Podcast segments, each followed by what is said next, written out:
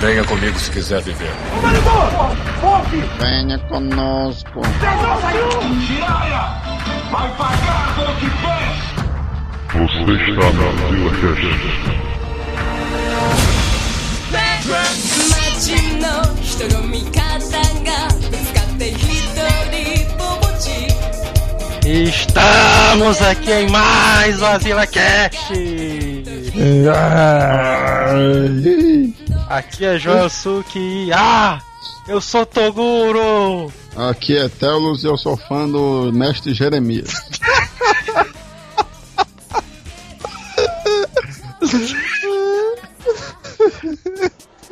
Cantaria. E já que ninguém usou, pensei que o, o- iriam utilizar. Aqui é o Neto Mário e eu não conheci o outro mundo por querer. Eu ia colocar essa, pensei, mas. pensei duas vezes. eu, eu tinha preparado três porque eu tinha certeza que alguém ia usar essa daí, mas beleza. E no episódio de hoje vamos falar sobre um dos animes de maior sucesso, Yu Yu Hakusho, rapaz. Pá, Pra quem não se tocou, É, pra quem não se tocou das frases, né? justamente. sendo que com a frase do Manel de que o cara não matava nada. É, mas Sendo que já tem uma corrente aí nos comentários que o pessoal adora as fases de abertura do Manel. Né? É, mas o Yu Hakusho ele marcou uma era na televisão brasileira e no Japão também, né, cara? Sim, e, e ele é polêmico porque tem gente que diz. Ele estreou quase que junto, pouca coisa depois dos Cavaleiros do Zodíaco, né? Isso.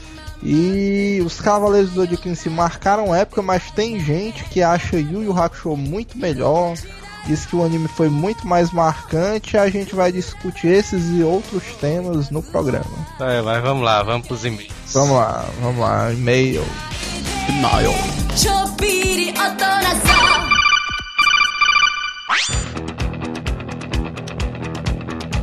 Muito bem, vamos para mais uma semana de e-mails do AzilaCast. As nossas cartinhas. Envie e-mails para AzilaCast com sugestões de pauta, suas histórias, críticas e elogios. O endereço do e-mail é o azilecast.azileitor.com.br E a gente também tem um Twitter, que no caso é o arroba azileitor. É, e só ressaltando, se você gosta do programa, se você tá gostando, se você não tá gostando, se você tem sugestões, mande e-mails, peça matérias, peça temas do cast. Se você tá acompanhando o site Azileito e gostou de um post, comente, peça mais posts daquele estilo que tudo que for enviado a gente vai estar lendo e vai estar tentando atender aos ouvintes da melhor maneira possível. Exatamente. Envie e-mails, comente lá no site, rapaz. A gente gosta do feedback aí da galera. E o nosso contador também. Ele que mandou a gente dizer isso. Quanto mais comentários, Com certeza. mais ele fica feliz. Ajudem ele. Não é nem pela gente, não, mas porque o nosso contador tem dois filhos pra Ah, é. e tal. É verdade. Que- Quebrem o galho dele. Primeiro e-mail. Hugo Lélio. Vocês esqueceram de mencionar sobre os campeonatos de Kung Fu. Sempre que ia começar a luta, os competidores ficaram, ficavam nervosos e brigavam igual aos chaves. Foi mesmo, né, cara? Puxa vida. o- a- o negócio dos. Dos campeonatos eu até me arrependi de não ter lembrado, porque tinha, tinha até a lendária história do tio Follips, né? Eu me lembrei dessa do tio Folleps, que até em campeonato, cara, que a gente ia, a gente apelidava os caras lá. E tinha, apareceu esse cara, né, que era tipo um gordinho lá, meio parecido o tio Phil do, pra quem não sabe, o seriado Um Maluco no Pedaço, que ele era altamente parecido o tio Phil. Aí a gente colocou o apelido do cara de tio Folleps, né? E não à toa, porque ele não era só grande e gordão, não, mas ele era tipo meio o maioral lá da área. Você olhava pra ele, mas ele, não, mó pai, não sei o que. E um bocado de cara perto dele e tal, dando atenção. Os caras, não, mano, o tio Follips aí, esse bicho quebra 20 cabos de vassoura enrolado de um chute. É o Vixe, meu Meu. Deus do céu. Só, só que o tio Follips não era carismático, acho que a gente não ficou até a luta dele, não. Não sei nem se ele lutou, mas. Mas esse campeonato em si foi interessante. Realmente me- mereceu ter. Merecia ter sido comentado, mas fica para um próximo cast sobre campeonatos e Com competições. aí. certeza. Vão ter outros casts sobre artes marciais. E o próximo e-mail é do Vandeilson Menezes. Ele diz que o cast está cada vez melhor engraçado. Gostaria de sugerir um Asila Cast sobre Cavaleiros do Zodíaco. E também segue o link de um possível filme live action dos Cavaleiros do Zodíaco. É, ma- mas esse aqui eu ainda não vi, mano. Mas esse aqui é aquele do maluco que usa uma- um escorredor de arroz na cabeça. Não, é? cara. É um filme 3D do. Um possível filme live action em 3D do Cavaleiro do Zodíaco. Mas tu já viu do cara do escorredor de arroz, mano, na cabeça? Escorredor de arroz. Eu, eu vou, eu vou botar o do cara do escorredor de arroz na cabeça também. Dele é bom. O do 3D é bom, mas o maluco lá também ficou melhor. O Cavaleiros, com certeza, a gente vai Ah, com certeza, cara. Esse. é, fazer um cast.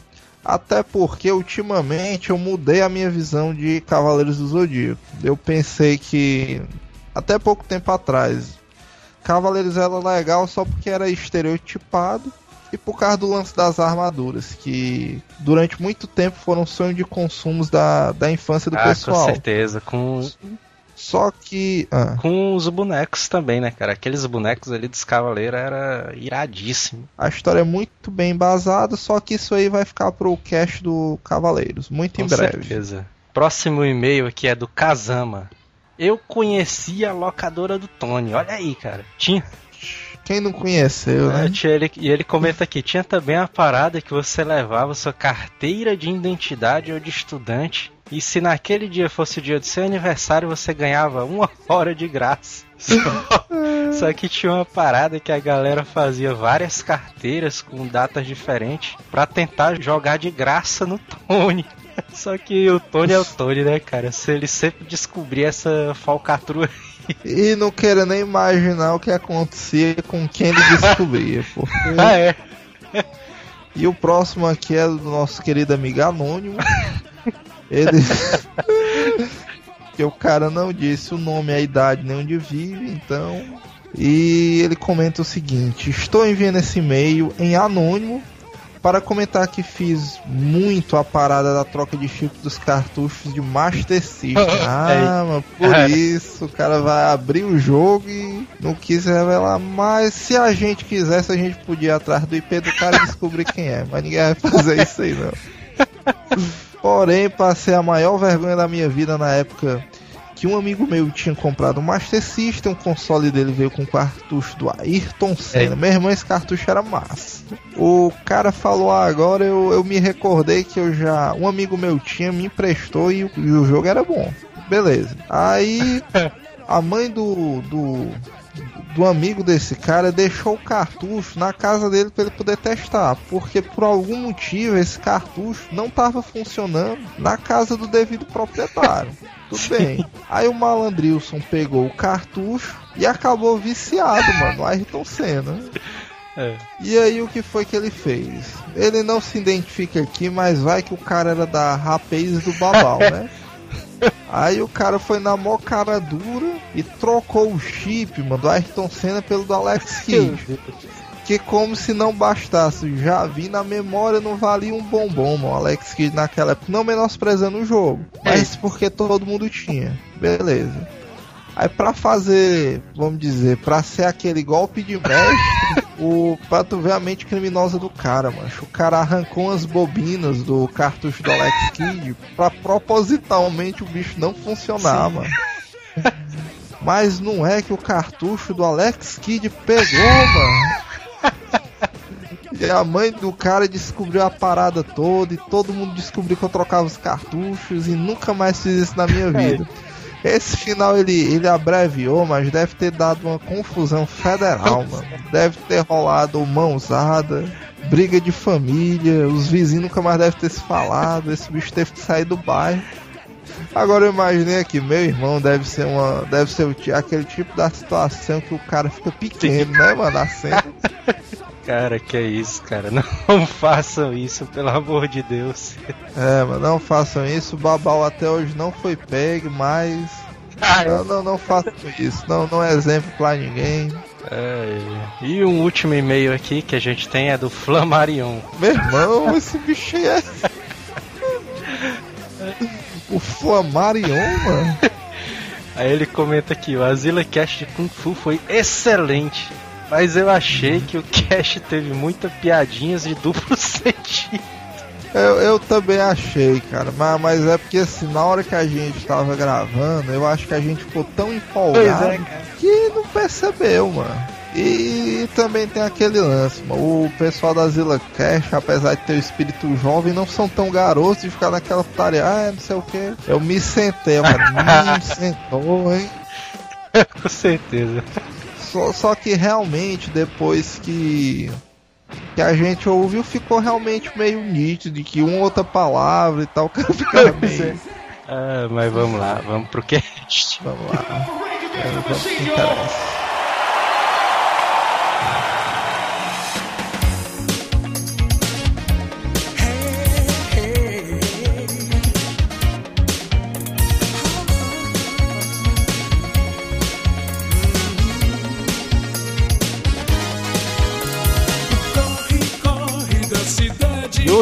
Yoshihiro Togashi, o autor da obra Yu Yu Hakusho. Na verdade, ele nasceu em 26 de abril de 66, em Yamagata, no Japão. Ele começou a desenhar mangá no ensino fundamental, não foi, cara? Oi. Todo desenhista de mangá consagrado, o cara já começa ali no ensino fundamental, com seus rabiscos. É, pra quem não sabe, já que esse é o primeiro cast que a gente tá fazendo sobre animes, né? Isso. No, no Japão, para se fazer um paralelo, é, anime é como se fosse novela aqui no Brasil. Tipo, Isso. os animes são muito bem conceituados e tal. É, é realmente uma profissão glamurosa e os animes, em sua grande maioria, eles são baseados em mangás. No Japão, é comum as crianças, em vez de quererem. Aliás, junto com aquela vontade de ser jogador de beisebol, de jogar futebol, eles quererem serem mangakas, né? Que são os desenhos de mangá, porque no Japão realmente é um emprego de futuro, que dá muita grana. Isso, eu já, já ouvi histórias também que a caligrafia do Japão ajuda muito no, no traço do mangá, porque a caligrafia no Japão é aquelas letras todas, os kanjis todos desenhados, né? Muito Basica- doido, né?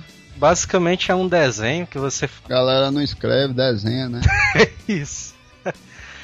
E esse estilo de caligrafia ajuda no, na hora de fazer os desenhos. Isso. Só que na época que o Togashi estava no ensino fundamental, ele tinha entrado para um grupo chamado Grupo Belas Artes. Esse nome aí é meio duvidoso. Não, mas, mas eu falei frescando, mas realmente é, como é. Normalmente os cursos relacionados à arte são chamados de belas artes. mesmo. É, na verdade, no Japão, os colégios é, japoneses, eles têm essa questão de grupo, né? Tem um, o grupo dos Na, na verdade são os clubes, né? Isso. Quer dizer, os clubes. Você tem um grupo de. O grupo. Olha, um grupo. o grupo do Cebolinha, né? É verdade. Na verdade, toda eles atividade extracurricular eles são. Eles denominam como clube, né? Isso.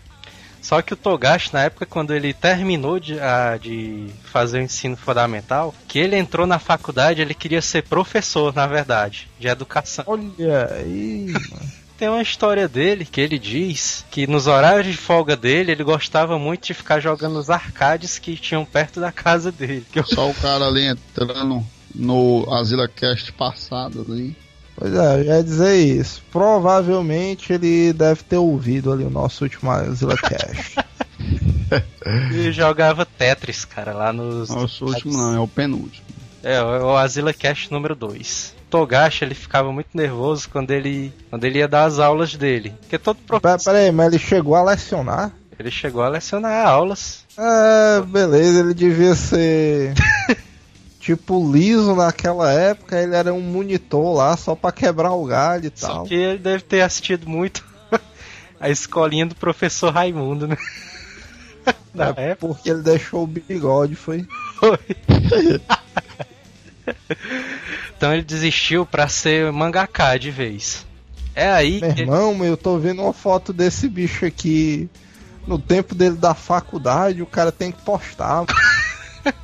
Entendeu o quê? Cadê? Vai ver o naipe do cara, peraí. que pariu!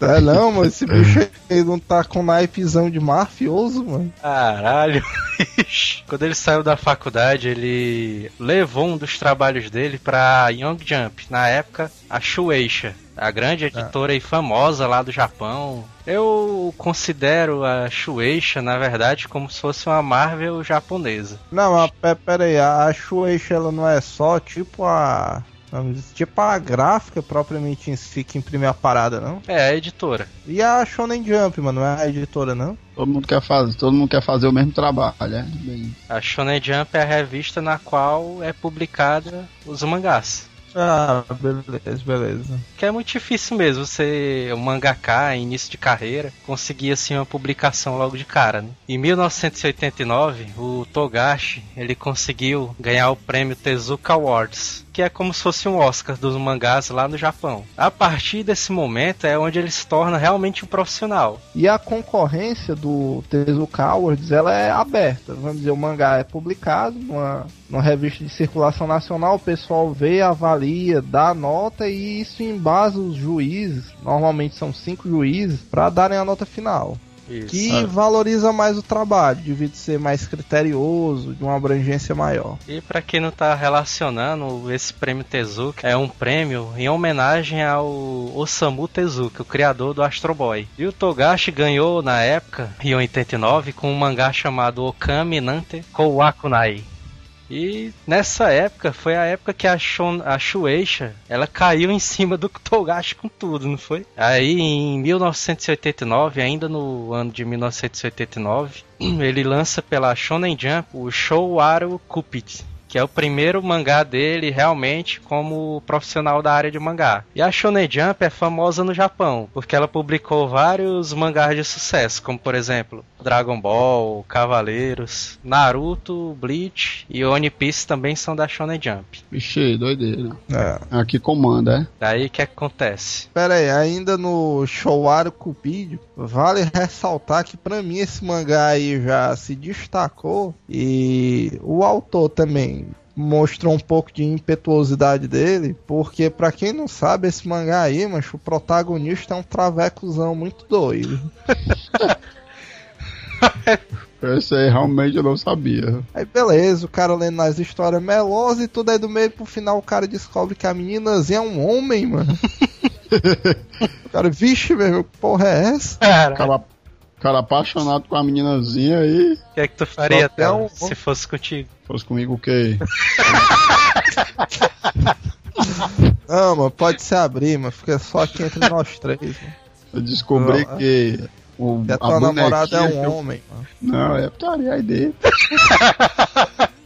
Aí o que acontece? Em- ainda em 1990, Togashi levou uma nova proposta para Shonen Jump.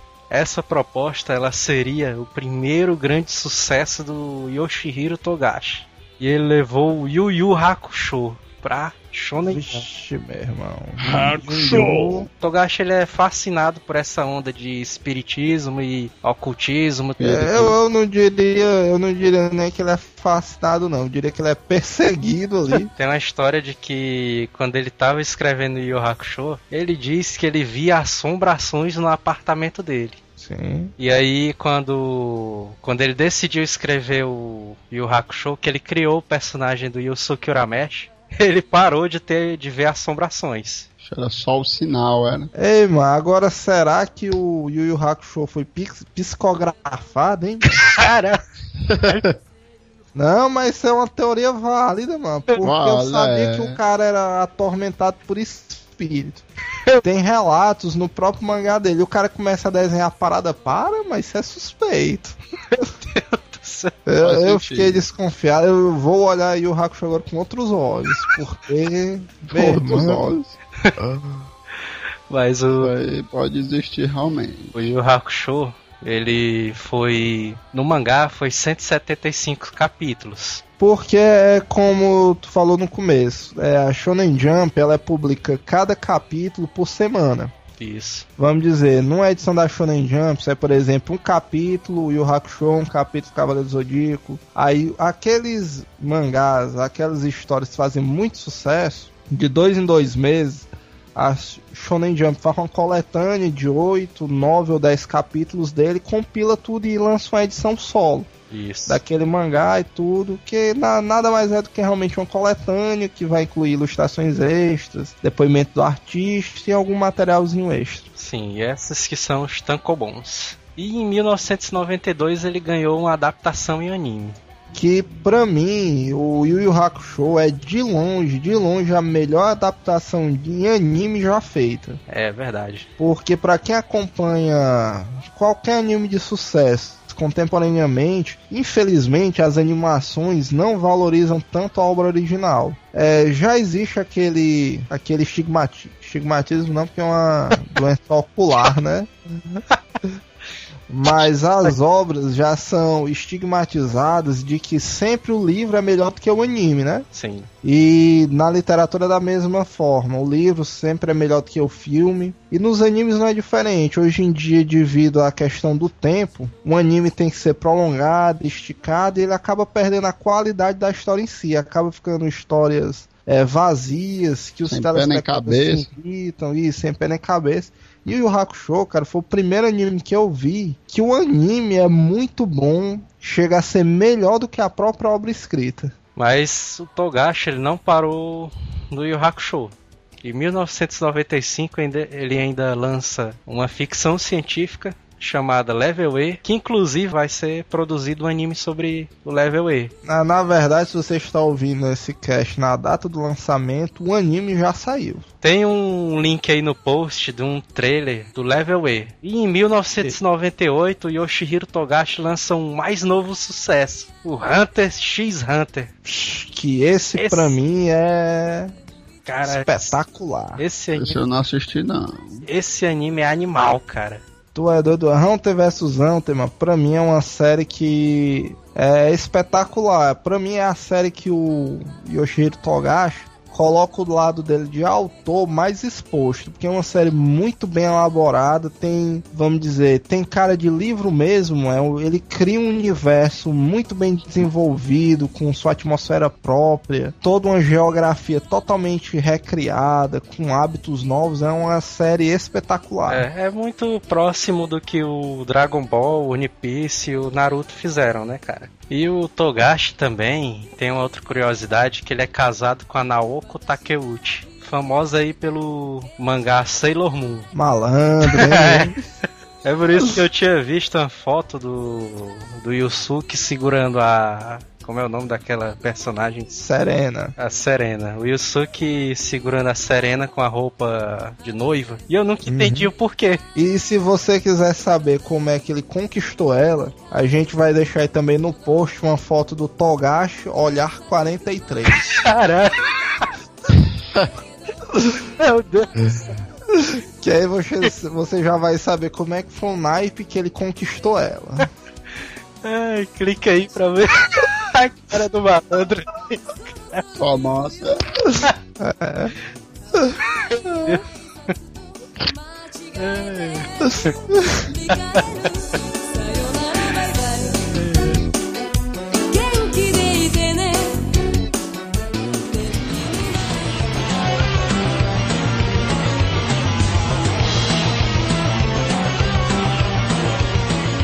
Yu Yu Hakusho. No Brasil, ele foi publicado pela editora JBC entre 2002 e 2004, em 30, 38 edições. Já o anime, ele foi exibido 112 episódios originais no Japão pela TV Fuji entre 92 e 95. Já no Brasil, ele foi exibido aí em março de 1997 pela extinta TV Manchete. A extinta não, mas a saudosa TV Manchete. TV Manchete, cara, que saudade. É, chega, o cara se lembra da, daquela época dourada que o cara chegava do colégio 5 horas da tarde e até às 8 ali na manchete. É divertido demais. Era só passando no Yoyo, Super Campeões. Mas de a verdade, Théo, tu gostava ali de assistir ali a, a Dona Beija ali. Eu nem sei qual é. A Pantanal, né, bicho? Pantanal, Pantanal o cabo assistia. A Ana Raio e Zé Trovão, hein? Espera me dar uma. Vixe, não sei não. Ana Raiz é o quê? Zé Trovão, mano. Meu Deus. E, eu, e uma das que eu me lembro que eu já peguei o Theo vendo naquela época era a Chica da Silva. E a Tieta do Agreste. Tieta do Não, Agreste. mas a Tieta era da, da Bandeirantes, eu acho. Tieta, Tieta. Cara, É a Tieta, a Tieta não é do 2 não, animal. Eu, eu sei, mano, que a programação da manchete era nesse esquema, de 5 às 6, era aquela programação das crianças, né, e tal. isso. É, Os jogos. E já inventava passa- com a pornografia. Não, é isso aí que eu ia dizer, eu acho que tinha um jornalzinho e tal, jornal da manchete, sei lá o que é. Pariu, cara. Aí depois disso eu já não assistia, mas eu notava que um índice grande de coroas ali davam maior valor às novelas da manchete. E o Theo tava O. Porque naquela época, apesar da gente ter 8, 10 anos, o Telos já tinha uma idade mais avançada, uns 15, 16. e a gente dizia, eita, eu vou jogar bola, mas não, mas pera aí. Já vai começar Pantanal. Pois é, mas não posso perder o episódio de hoje, porque vai acontecer um negócio interessante ali. E aí, beleza. A história do Yu Hakusho, ele gira em torno de Yusuke Urameshi, que é o personagem principal da, da história. Ele morre no começo da história, já pra dar o choque aí no, na galera que tá assistindo o anime. no primeiro capítulo. Logo no- na cena inicial, aliás. No, no anime você vai ver, você, meu irmão, será que ele morreu? Ele não morreu, não é nessa cena. Mas ele morre. Daí ele começa a imaginar como é que ele foi, como foi que ele morreu, né? Ele é aquele estilo anti-herói, ele não é aquele protagonista que chega ajudando a negada e tal, não. Ele é aquele malandrão tarja preta ali, de. Bad Boy, Chega- número um. É, quem tem é. estilo. Quem, quem tem estilo, o herói ali é o Coabra. O Yusuke Urameshi, na verdade, é um marginal, né, cara? Exatamente. Ele vive Ele é aquele cara que fuma, gazeia aula, rouba dinheiro de criancinhas. Só bons exemplos, né? Vagabundo! Ele era. Ele era como se fosse um Isaías japonês. Ele era como se fosse um Isaías mais magro ali. É, ele vive se metendo em briga na, na rua, a mãe dele vive alcoolizada, o- ele vive se metendo em briga também com o arquirrival dele, que é o Coabra, que é o Porque no, no Japão e nas histórias contemporâneas de colégio japonês, sempre existe uma pequena gangue no colégio e, e os outros colégios brigam entre si. Essas gangues, as gangues dos próximos co- dentro do próprio colégio. Só que o Yusuke era uma gangue de um homem só. Ah, é. Ele- Tem a personagemzinha que é a namoradinha do Yusuke, né? Keiko Yukimura. a Keiko se aproxima dele numa boa porque já conhece, né? É. Mas esse bicho não dispensa uma chance de filar a calcinha dela ali. esse bicho levanta a saia dela na maior cara de pau. E ainda diz, ah, tá branca, mas tá um pouquinho suja. É, mano. Só que o Yusuke ele acaba sendo, ele acaba morto, né? Ele descobre que morreu e daí é que surge uma personagem que, na minha opinião, é uma das personagens mais importantes da, da série, que é a Botan. Bota- Na minha não é muito, não. Só que ela vem pra avisar o Yusuke que a morte dele não foi prevista pelos céus. né? E que, que não tem espaço pra ele nem no céu nem no inferno. Mas aí o Ema Dayo, como ele é bonzinho, o Ema Dayo que já fez o papel aí de Ema Daio também no Dragon Ball. Ele resolve dar uma chance pro Yusuke, é, dando um teste de ressurreição pra ele. Quebrar o galho dos dois lados, né? Porque fica uma alma rodando aí sem Pois é. É verdade. Já que o, o inferno e o céu tava igual o Unifor ali. Sete horas da manhã. Não, mas, mas, mas vale dizer que, que isso aí é porque ele morreu no Japão, mano. Se ele tivesse morrido no Brasil, era estilo Tropa 2, mano. Chegava o cara, meu irmão, mano, lá no céu tá lotado, mano. Vai lá pro inferno, se entende lá com o cara, que aqui não dá pra ti não. Tu não pode ficar rodando aí nessa porra e embaçando o negócio. Aí na outra cena só aparecia o a Botan lá arrastando o cadáver pra área do inferno ali. Aí o Koema, cadê, mano? É a Botan, porra, mas é esses filha da puta ficam jogando pra lá e pra cá. A guerra da carne. Aliás, da cara. que ele chega lá no velório dele. Aí ele vê a família dele lá triste, vê a mãe dele lá chorando. Família dele de uma pessoa, né? Pra mãe dele. A, a Keiko chorando. E o Coabra vem chorando também, dizendo O Coabra que é o grande rival dele de brigas, né? Como se fosse o inimigo dele que fica inconsolado, porque no fundo toda a rivalidade tem um tom de amizade, né? Aí tem uma galera lá do, do colégio, né? Aí os caras estão comemorando a morte dele. Soltando aqueles fogos de mão, né? Que tem no Japão, aqueles psh, com um bocado de serpentina. o Yusuke vendo toda aquela cena, eh, se comove e decide fazer o teste da ressurreição. Pra pegar os caras, né? Pois Óbvio. é. Só que no mangá tem diferenças. né? Tem um, no mangá ainda tem missões secundárias antes dessa missãozinha do teste da ressurreição. É, é exatamente como eu tinha dito antes, porque naquele início, é, o objetivo do, do anime, eu acredito que ainda não eram grandes lutas, então era mais a redenção do personagem. Por isso que ele vai ter ainda mais umas três histórias é, que você não vê no anime. Por isso que o mangá também se torna interessante por essas pequenas histórias inéditas. Depois dessa, dessa desse teste da ressurreição é que vem a porradaria, compadre. Exatamente. O Yu Hakusho se torna, um- deixa de ser uma comédia romântica, né? Pra se tornar um anime, um- uma história totalmente de ação. Do começo, desse comecinho até o final é ação pra dar de esmola. E diga-se de passagem, uma ação na, na parte do anime muito bem desenhada, muito bem roteirizada.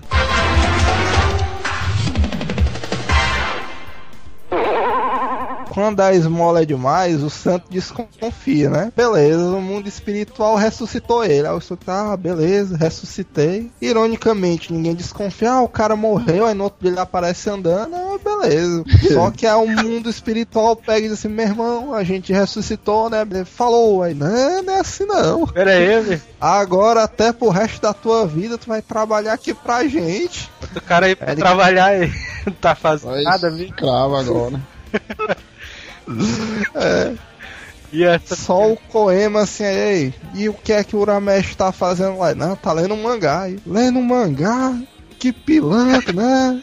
Bota esse bicho aí pra trabalhar. Sei o quê. Daí é que começa a saga dele como detetive espiritual. Aí beleza, não, a gente ressuscita aqui o cara e tal. Aí, meu irmão, uma quadrilha, mano, rouba os artefatos desses bichos, mano. Aí eu como, meu irmão, mano, roubaram os artefatos e tal.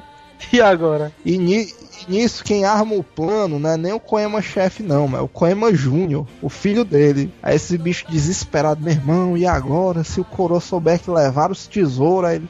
Ah, mas já sei, mano. Vou mandar aquele malandrilson lá pra recuperar os tesouros. O cara e se ele morrer, de- beleza. O Koema, que é um dos personagens mais cômicos da série, né, cara? O cara que acabou de chegar, né? Já é cogitado a fazer algo de suma importância, né? Daí ele vai lá pro.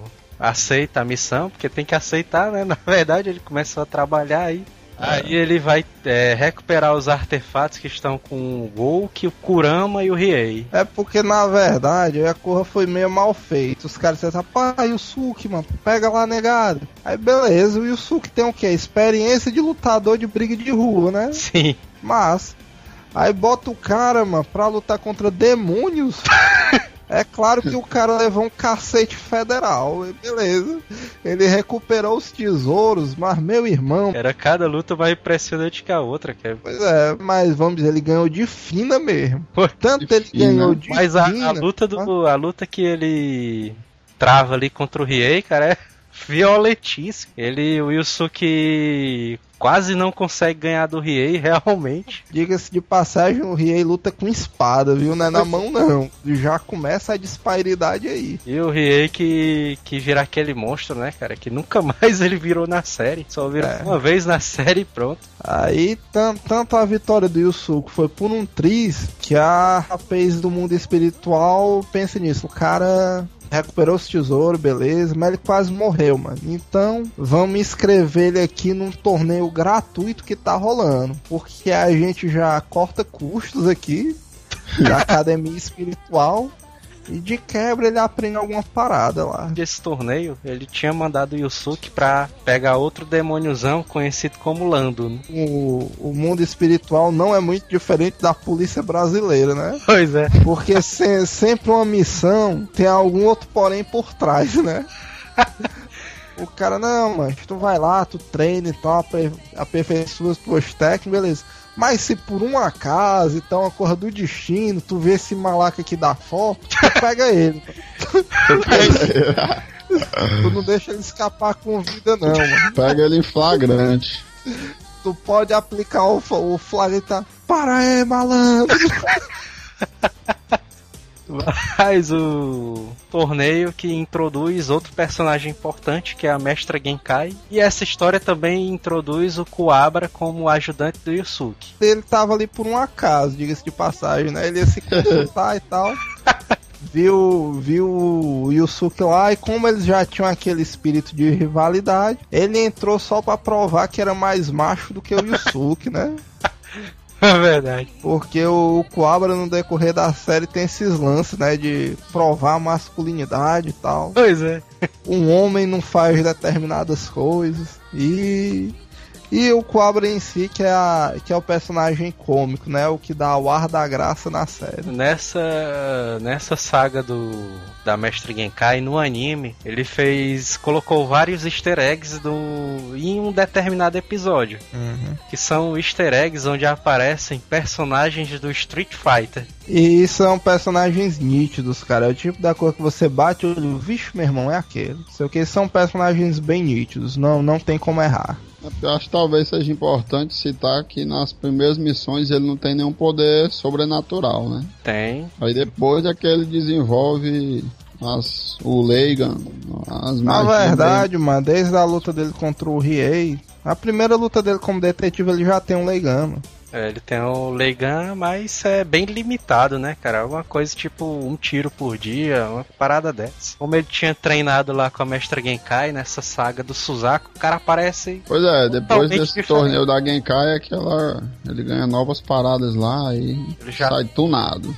Da saga do Suzaku, é onde entra pra, pra equipe o Kurama e o Riei. Que eles dois são libertados pra poder ajudar o Yusuke na, na história. Eles fazem trabalho comunitário por redução de pena ali. Que é a equipe que fica fixa até o final do, do anime. Yusuke, Kuabara, Kurama e Riei. É porque nessa saga aí já começam a aparecer monstros mais bem elaborados. O Togashi começa a explorar melhor os personagens e eles, e eles como equipe. Porque durante essa saga tem vários momentos que eles têm que interagir juntos para poder superar um obstáculo. Isso que valoriza a série. Vamos dizer, eles separadamente são fortes, mas quando eles agem juntos, sai uma sai uma situação muito mais inovadora, muito mais apropriada para a série. Koema, ele vê aquela fitinha, né? O VHSzinho e tal. Uhum.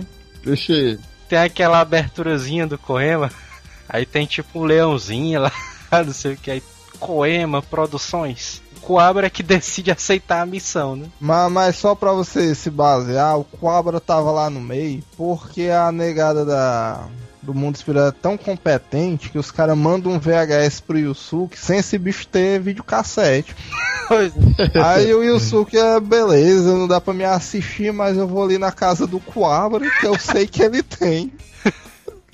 Eles recebem a missão pra resgatar Yukina, né? A menina lá das neves que foi presa porque quando ela chora, ela solta pérolas. Nessa nessa saga, o tá o mafiosão lá, ele não conseguia mais fazer ela chorar. E aí ele chama os dois vilões aí, o- os irmãos Toguro, e eles dois fazem ela chorar à força. Ora, capeta. O Toguro dá uma demonstração de 5% da força dele, né? Porque o poder dele é uma parada dessa, né? De aumento de força, ganho de massa muscular. É de porcentagem, em porcentagem. Aí ele vai ficando mais bombado, que isso é que dá a força dele. Ele pega aquele monstrão lá que tá preso, né? Que parte no meio, cara, aquele monstro. Puta que pariu. Só dá uma usada.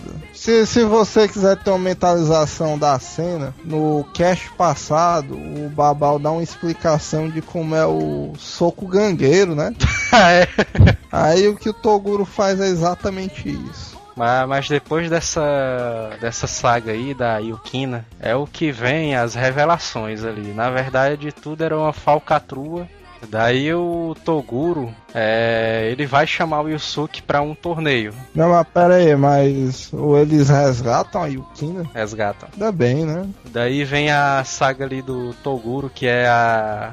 Uma, pra mim é uma das minhas preferidas. Que ele vai chamar o Yusuke ali pra um torneio. Aí ele diz: Meu irmão, se tu não aceitar, eu te mato agora. E se tu aceitar, eu te mato lá no torneio. Ei, Manel, se um cara dissesse, é, mano, tu, como é que se diz? Aliás, esse cara diz, é, Manel, ou tu morre agora ou tu participa de um torneio e morre depois. Tu escolheria o quê? Morrer participando até a morte. Tu, tu preferia morrer do que perder a vida, né? A saga do torneio é uma das sagas que eu acho uma das melhores sagas do anime. É porque, assim, nada melhor do, do que pra um anime de lutas, onde o foco principal é as lutas, do que ter uma pancadaria aberta, né? Sim. Os caras tudo se degladiando, exatamente.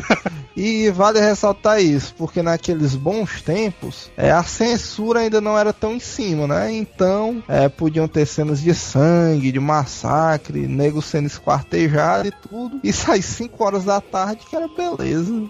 A saga do torneio que tem várias diferenças também, né? Com o mangá. É, cara, eu que li o mangá, eu- na verdade, como eu acho que todo mundo, eu assisti primeiro o anime, porque enfim foi um grande sucesso no passado, e depois fui ler o mangá. Aí beleza, eu fui na maior expectativa do mundo, mano, pra saga do Torneio das Trevas, né? Sim. Aí, beleza, o meu irmão é agora e tal. Só que é o que eu disse, mano. O Yu Yu é um dos poucos casos em que o anime supera o mangá, cara. Porque o mangá, as lutas em si são boas, não deixam de ser ruins. A narrativa é boa e tal. Só que o anime mano, é muito superior. Tipo, eu acho que o mangá do Torneio das Trevas se passa em uns seis mangás, estourando. É uma coisa bem rápida até e tal. Mas tu sabe que o Yoshihiro Togashi ele é conhecido pelos fãs por ser preguiçoso. Eu tenho umas histórias tristes, porque é o que eu digo pra todo mundo. Eu recomendo muito que o pessoal é, assista, leia o Hunter vs Hunter. Só que ultimamente, mano, o mangá tá parado justamente por isso, porque o cara não quer desenhar. Esse bicho, pois é, mano, o cara vai nessa, vai nessa e tal. Aí, não, mas agora eu vou começar. Esse bicho olha pro Dragon Quest dele aí, vixe, meu irmão. Dragon Quest, né? Tem que evoluir a memória. Aí, não, jogar só uma horinha aqui eu começo. Aí vai nessa putaria, termina um dia, o mangá não sai. Cara, tem, tem alguns capítulos do mangá 25 e o 26 do Hunter vs Hunter, mamá, que você vê que o cara desenhou de má vontade, mano. O cara, não, o cara não, não traçou nem aqueles bolsozinhos, aquele esqueleto pra poder definir um personagem. O cara só saiu tacando rabisque e tal, cara. Meu irmão, acho que isso aqui é um boneco, uma árvore, sei lá o que é essa viagem. Tem histórias ali, por exemplo, algumas lutas do Riei, que se fosse adaptar direto do mangá pro anime, a luta duraria só 10 segundos ali. Mas, mas eu acho que no, no caso do Yu Hakusho, não. Não foi uma questão de preguiça. Foi uma questão de do que o autor achou melhor mesmo. Porque eu imagino também que na época do Yu Yu, o, no Torneio das Trevas, principalmente, era, foi o maior auge do Yoshihiro Togashi.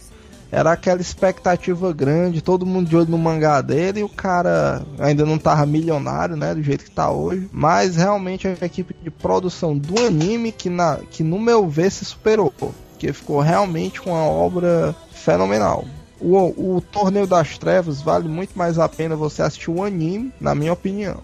Com certeza, cara. O Torneio das Trevas é uma das melhores sagas que tem do Yu Hakusho. Porque aí também vai um mérito para a criatividade do Togashi, porque o torneio era dividido em equipes de cinco componentes, né? Sim. E toda a equipe nova que aparecia, cara, os componentes eram muito mais originais, eram realmente inimigos cativantes, daquele que você vê assim, vixe, meu irmão, se esse cara aí entrasse pra equipe era uma aquisição boa e tal. Era, era realmente personagens muito interessantes que ele criou para essa série. Pois é, e na época que o Yu Hakusho ele tava passando lá no Japão, não sei se vocês sabem, mas quem tava no auge ali era o Dragon Ball, né?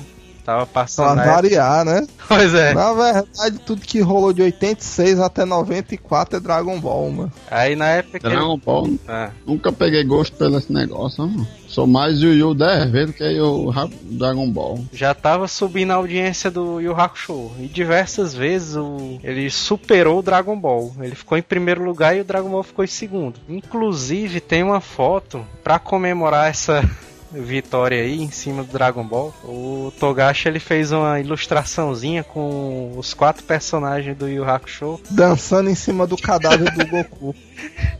É? Ele segurando a esfera número 4 do Dragon Ball. Ah, eu dizer que era massa se esses bichos estivessem dançando em cima do túmulo de alguém ali. Não, agora só um parênteses que eu me lembro, na época do Yu Hakusho, é, quando o Yu Hakusho saiu, quem é mais novo não, não, não vai entender muito bem, mas naquela época não tinha internet e não tinha muita divulgação de informações e tal. E por revistas, o, eu pelo menos já conheci o Dragon Ball, já sabia como eram as sagas, né? E toda a vida existiu revistas de anime, né? Aquelas revistinhas que davam uma matéria de um anime que tá bombando no Japão. E os caras saíam tacando fotos aleatórias, né? Eu me lembro, mano, que tem uma foto lá que é tipo o Yusuke concentrando um Leigan. E em cima é o resto do pessoal da série tipo pulando. Só que o cara fez um, espírito, um efeito luminoso, mano, que o, que o cabelo do Yusuke ficou dourado, mano. Aí eu olhei assim, vixe, meu irmão, esse bicho aí também vira super saiyajin, mano.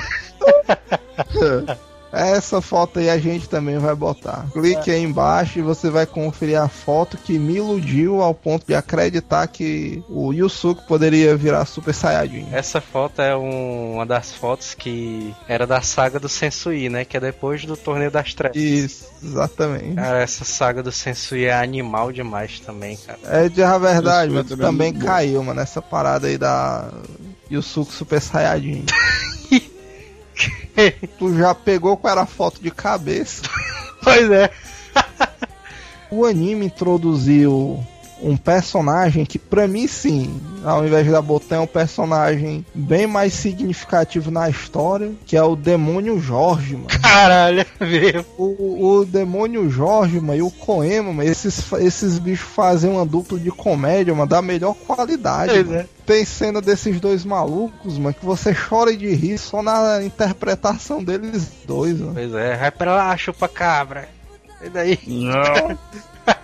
É, tá. Eles dois são muito engraçados, a atuação deles. E o Jorge, que é um baita empresário, né? No no mundo espiritual. É, de- depois você que acompanha a série, você vai saber o destino é, do Jorge e não, não se confie pelos cabelos loiros dele. Ele é muito mais do que aquilo.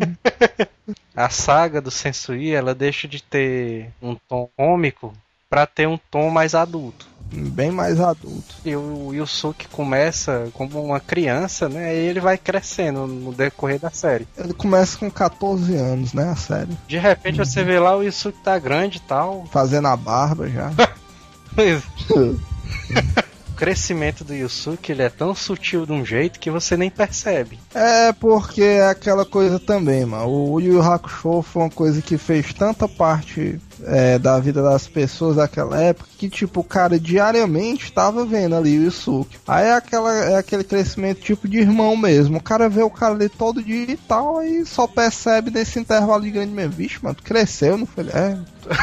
as vitaminas aí e tal. Mas não, não foi igual o Dragon Ball, porque o Dragon Ball ele começou pequeno, aí de repente ele pá, já tava grande na série Z. Não, e o Hakusho ele foi aquela coisa bem sutil. Quando você percebeu, vixe, e o Suki já tá assim. E o Sensui, que é um dos vilões mais. O, o maior vilão até então, que era o Toguro, era baseado na força bruta, né? É. E o Sensui ele já tinha, além de força bruta e uma grande força espiritual, ele ainda tinha uma experiência de combates absurda, né? Ele. O Sensui ele também era um detetive espiritual, né? Assim como o Yusuke é. Só, só que o Sensui tinha um lance dele ser tipo escolhido, não era não? Dos detetives espirituais. Era uma É um ex-detetive, né? Ele era uma parada dessa, mas ele tinha ficado com raiva, alguma coisa do Reikai. Ele prendia os monstros e ele descobriu o que é que acontecia com os monstros lá na prisão. Na, na verdade, mano, acho que ele enlouqueceu pela crueldade que os monstros tinham em cima. Ele foi tipo perdendo fé nas coisas, porque os monstros, os demônios, eles eram tão desumanos de um jeito, mano, que é, ele também era meio azarado, mano. Ele era o tipo daquele cara que ele ia dar uma batida, na hora que ele chutava a porta, mano, era na hora que o, o demônio tava esmagando o crânio de um mano, aí ele visualizava tudo ao vivo, mano. Aí o cara, puta que pariu. Aí ele, Bora, vagabundo, mão na cabeça, mão na cabeça, o chão empossado e tá o corpo do cara ainda se batendo lá no chão. E ele dava azar, era sempre assim, mano. Na hora que o demônio tava decepando a cabeça de alguém, ele, pá, polícia, não sei o que. Aí, vixe, aí só escutava o barulho da cabeça rolando ali pro pé dele e tal.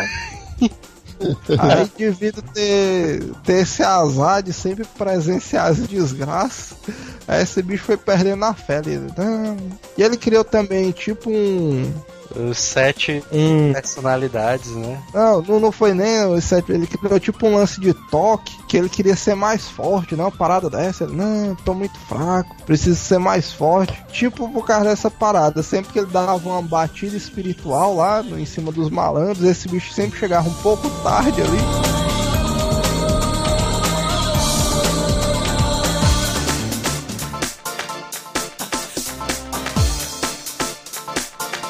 Primeiro pe- episódio que eu assisti foi a luta do Yusuke contra o Sensui. Lá na frente mesmo. Cara, eu não, eu comecei a assistir o Yu Hakusho exatamente, eu me lembro até hoje, no segundo episódio, Kurama versus Toya no Torneio das Trevas. E eu achava legal, mas o Yu Hakusho porque como é que se diz, pra mim, é o que eu tinha na minha mente. Eu era pivete na época, ele era o anime de episódios sequenciais porque naquela época o cara é acostumado a assistir só o. O Animaniacs, Tiny Toons, que era só episódio cortado. E o Yu Yu não, você tinha que assistir um episódio após o outro, né? Pra poder acompanhar a série. Sim. E eu me lembro, cara, como se fosse hoje, que quando eu assisti tal, a música de encerramento, mano, me marcou, mano. Porque a música era muito massa, então era uma musiquinha que você ficava instigado a querer assistir depois aí. Pois é. Aí eu vixe mesmo, essa música é massa. Amanhã, nesse mesmo horário, eu vou estar aqui só pra assistir essa parada. E tu, Theo, qual foi o primeiro episódio que tu assistiu? Deixa, eu- deixa eu lembrar aqui, eu tô tentando lembrar enquanto vocês falam. o primeiro, o primeiro mesmo é complicado lembrar, viu? Porque tu tava bêbado, né? Nesse dia e tal. É, ma- mas eu me lembro que tu deve ter pegado do começo. Porque eu me lembro que quando tu começou a fumar, mano, o pessoal diz, ei, mano, por que tu fuma, mano? Não sei o que você dá câncer, tu não. Tu já viu o Yu Yu ali? Aí eu quero não, o suco fumava também. É, vixe, é mesmo. O dublador do Kurama, ele fez também o. No original japonês. O mesmo dublador do Kurama é o mesmo cara que faz o Kenshin na série do Rurouni Kenshin. Na, na verdade, vai uma revelação maior, porque o mesmo cara que faz o Kurama e faz o Rurouni Kenshin é uma mulher, mano. Caralho, que bicho é mesmo. Não, mas eu assisti pelos começos, eu não lembro qual exatamente, mas. O Cavaleiros eu me lembro que eu peguei do começo. Primeiro episódio. Na verdade, Cavaleiros, eu acho que eu só não assisti os episódios, todos que passaram. Tipo, em dia que o cara tava chovendo, tinha que fazer alguma coisa de manhã, mas tu é doido, mano. De manhã e de 5 às 6, mano, era sagrado, mano. Aí eu me lembro também que. Que eu gravei os episódios tudinho do Yu Hakusho em fitas VHS.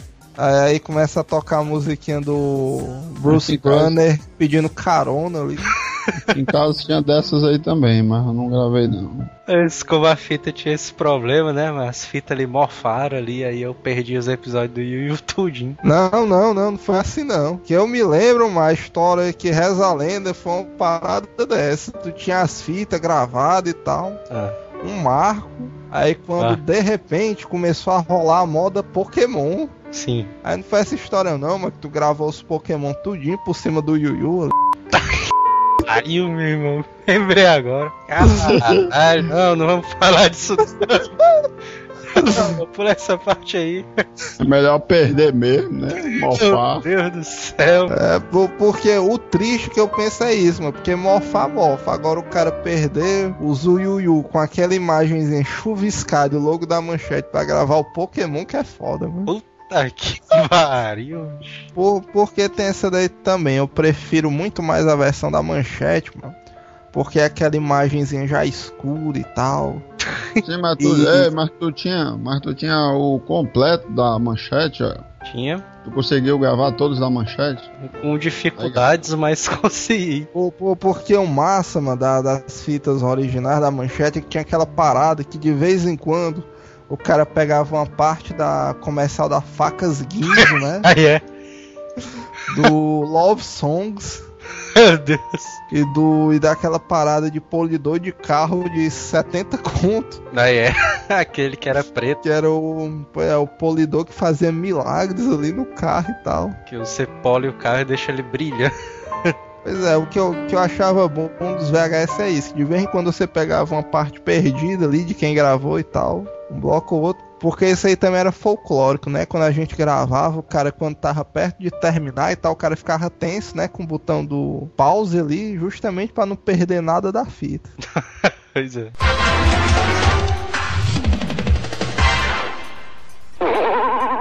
Se você pensar bem, a saga do Sensui nada mais é, é nada mais nada menos do que uns caras querendo abrir um buraco, né? Pois é. Aí, aí beleza. Buraco negro ainda mais. Pois é, um buraco negro. Aí, Uma como é que diz? submundo lá. Agora, agora a saga dos Três Reis, eu acho muito bom em si, porque quando você vai acompanhando o Yu Hakusho, a série é tão boa, mano, mas tão boa de um jeito que você só pensa no futuro. Você, meu irmão, eles estão ficando fortes. E é sempre esse lance, vixe, meu irmão, amanhã eles vão enfrentar um cara mais forte e você meio que se esquece de saber o passado dos caras, né? É, e essa E o- saga, nessa saga é onde conta tudo, cara. Exatamente, é onde conta o passado, o presente e o futuro dos personagens. E o Coabra que se se ausenta totalmente nessa nessa parte, né? Não, não, mas é justificável, porque nessa saga aí o Quabra está estudando pro vestibular. Ah, é. Porque, enfim, o cara se tocou. Ele, meu irmão, mas esse negócio de lutador mega f não dá pra mim e tal. Eu vou estudar aqui, garantir o meu futuro, que ninguém sabe o dia de amanhã, né? Vai que esse negócio de. Eu me lembro de algumas cenas, a irmã dele trazendo comida no quarto dele, porque ele tá estudando, né? Pois é, mas o cara é estudioso, mano. O cara diz, vixe, meu irmão, Coabra, esse bicho vai dar pra pedreiro, né? Não sei o quê. O bicho é todo ignorante, fala errado ali. E no mangá que foi totalmente zoada, né, cara? Essa saga aí do Makai. Meu irmão, mano, agora a saga do Makai foi uma coisa que é do cara chorar no mangá, mano. Meu Porque Deus do céu, cara. o, o torneio das trevas, mano, foi incrível. Tipo, no mangá, as lutas são bem curtas, sabe? Mas pelo menos você ainda vê aquelas cenas principais que no anime são fantásticas. Agora, no torneio do Makai, mano, meu irmão, não, não, não existe as lutas, mano. Tem que abrir uma observação aí que Macai quer dizer submundo, né? Makai é o mundo das trevas. Pois é, pra quem não sabe. Não, mas fica redundante o cara dizer o torneio do mundo das trevas e o cara traduzir o Makai. Não, mas é o torneio do mundo das trevas 2, né? Não, mano. Ah, Explica o que é, o que quer traduções dizer Macai, entendeu? Não, mano, mas vai confundir os ouvintes, é, da putaria é Makai e pronto, mano. O cara quiser ir atrás, ele bota no Google, mano. Sim. Pois vai. E Pois é.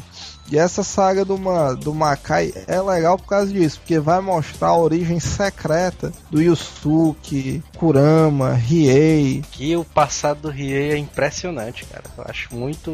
A história do Riei acontece justamente quando ele hum, vai pra. é convidado para ir pro mundo das trevas em, em convite daquela. ele é convidado em um capítulo, no próximo já aparece a luta dele lá com o garotão da lâmina lá da espada, que foi doutor espiritual. Justamente- Narrativa zona impressionante aí do Manel. E o Kurama que é convidado pelo Yomi, né, cara? Que é um elfo, será? E o, e o Uramesh pelo Reisen. É, porque tem uma historinha lá que o Makai tem tipo três organizações que são tipo o tripé que mantém o vamos, tipo o equilíbrio do Makai, porque o Makai é composto só dos demônios mais fodas e tal, aquela galera que é carne de pescoço, que mata sorrindo ali. É, o, o Makai seria uma versão animada do Bom Jardim.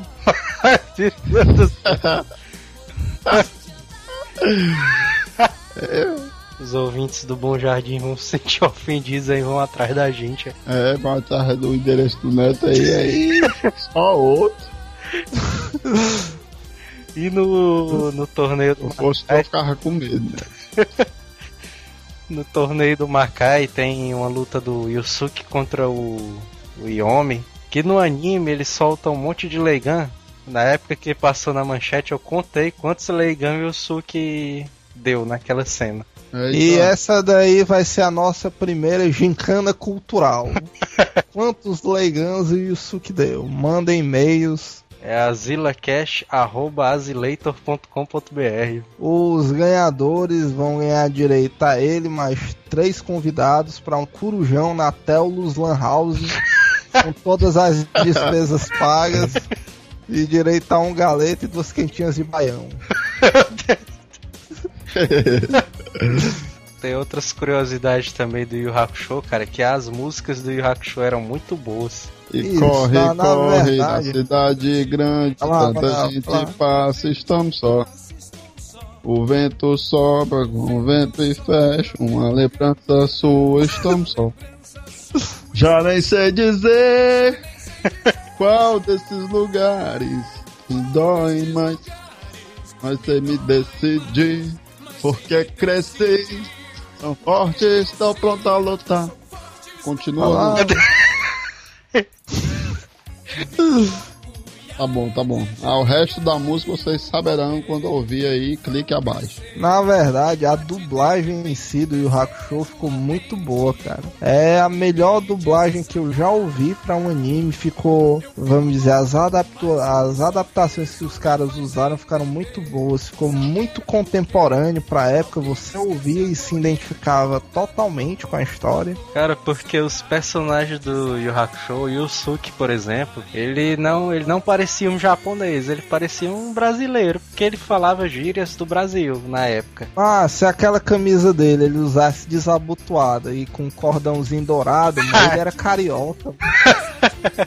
Eu relacionei as, os personagens do Yu Hakusho como sendo o Yusuke seria o carioca, né, o malandrão e tal. O Kurama é o gaúcho. Eu diria que o, que o Riei era que era o nordestino, mano. Porque o nordestino tem a fama de andar com uma peixeira ali. é. E os nordestinos são os mais ignorantes, mano, esses bichos. E, e até porque, mano, do- dos personagens do Hakusho, o Riei tem a maior cabeça, mano. Aí isso aí já denunciava. É verdade. Por isso que ele usava o cabelo meio pra cima ali pra disfarçar e tal. E o Coabra seria o quê? É, esse bicho seria o carioca. O São Paulino, só pra diferenciar. Aí é, é- é o que eu disse, devido a essa dublagem espetacular, se refle- refletiu na música. Porque as músicas originais de Yu Hakusho já são muito boas e a dublagem que fizeram delas é só acrescentou à série. É fenomenal as músicas. E pra quem, para quem não sabe, o produtor das músicas do Yu Hakusho era o Luiz Schiavon, cara. Que é um dos tecladistas aí da banda RPM. Foi não, mas é o mesmo esquiavon do Faustão, É, estou dizendo. meu irmão, mano. E eu dizia altas piadinhas no domingo com esse maluco, mano. Não sabia que ele que foi o. pra você ver, né? É, pô, tá aí, mas esse bicho subiu no meu conceito. mas, até porque o Faustão também desmoraliza todo mundo que trabalha com ele, né? Tá percebendo? Esse bicho não trata ninguém de igual pra igual. É, todo mundo. Todo mundo ele conta uma piadinha. O... Pra começar, o nome do programa dele, né? É o Domingão do Faustão. O programa é dele só. E pronto, acabou. E ele é. E, como é que se diz? Ele é o dono do domingo, né? Esse bicho é, pegou pra ele, botou debaixo do braço e não solta mais. Mas Voltando ao Yu Yu, né? a dublagem do Yu Hakusho, a dublagem também é foi um ponto forte, cara, porque você tem aí caras famosíssimos aí dublando o Yu Hakusho que se desenvolveram no decorrer do, da carreira deles. Mas, mas o seu peru ele dublou? Não, no que eu me lembro, não. Ah, Mas eu me lembro que o Yusuke, ele foi dublado pelo Marco Ribeiro aqui no Brasil, que é o dublador quem? Marco Ribeiro, Ah, meu Marquinhos, né? que ele faz a voz oficial aí do Tom Hanks, mano. É não, mano. Tô dizendo, cara. E o Hakusho é equipe de peso. E o Riei, quem, quem faz a voz do Riei no Brasil é o Cristiano Torreão. Que ele. Cristiano o quê, mano? Cristiano Torreão. E, Ah, pensou, mano, tu na escola, professor Manuel, Chiquinho, Torreão. O real.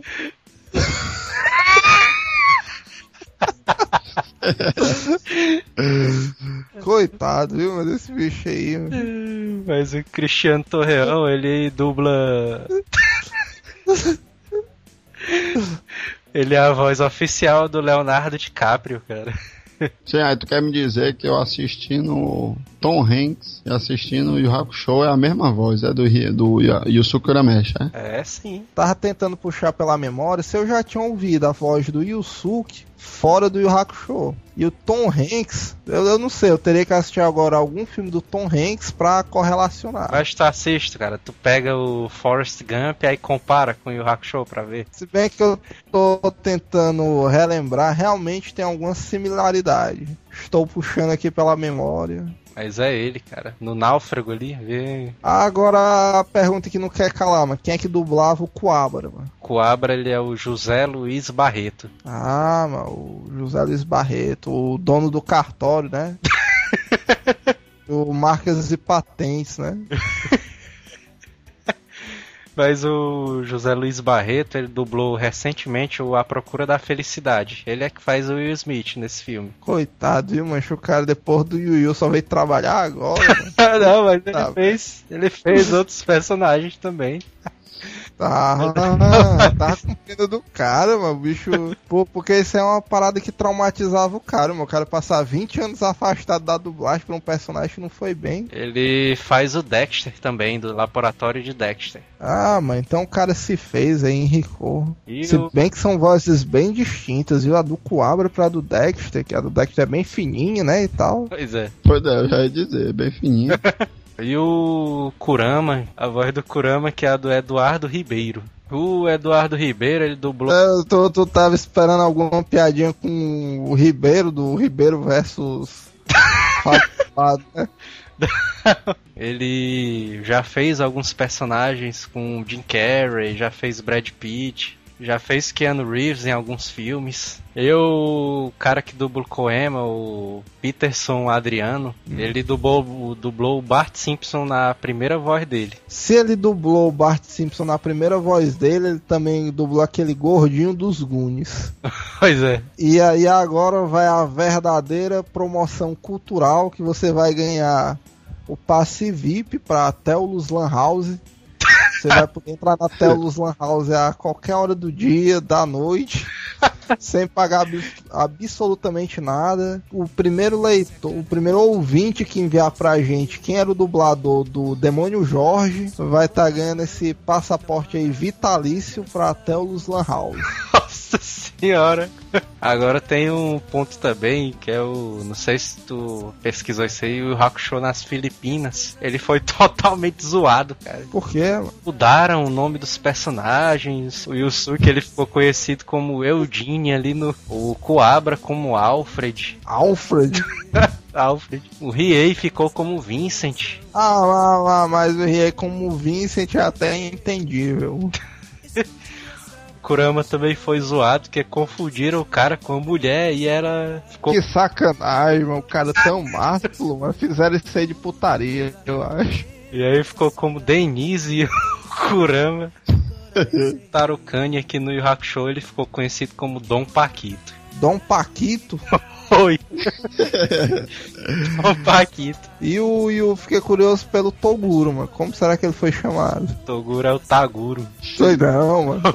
Não, mas decepcionou, mano. Os caras tiveram uma criatividade monstruosa ali. Aí da fé, vixe, meu irmão, esse cara, não, mas como é o nome dele? Toguro, é, mano, bota Taguro aí, que tá bom. A Botan ficou, ficou como Charlene, a Keiko ficou como Jenny, o Suzaku ficou como Lazarus, Vixe, Lázaro. a Yokina ficou como Micaela. Meu irmão foi totalmente zoada, cara. que pariu, meu irmão. Parabéns pras Filipinas. Ah, ma- mas eu acho uma coisa, só em ter sido exibido e o Hakusho nas Filipinas já é um grande progresso. Independente de como foi que dublaram ou não, já os caras já têm mérito. A mestra Genkai confundiram ela com um homem e ficou o Jeremias. Essa foi cruel, ó. Jeremias. Jeremias foi cruel. Pariu, Jeremias.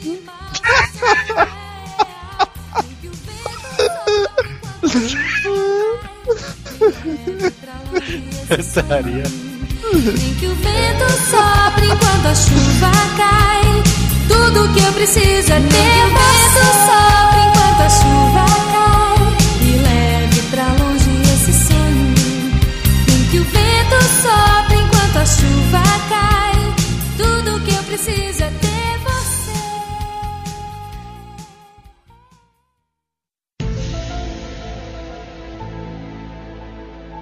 Venha conosco, venha conosco, venha conosco, venha conosco.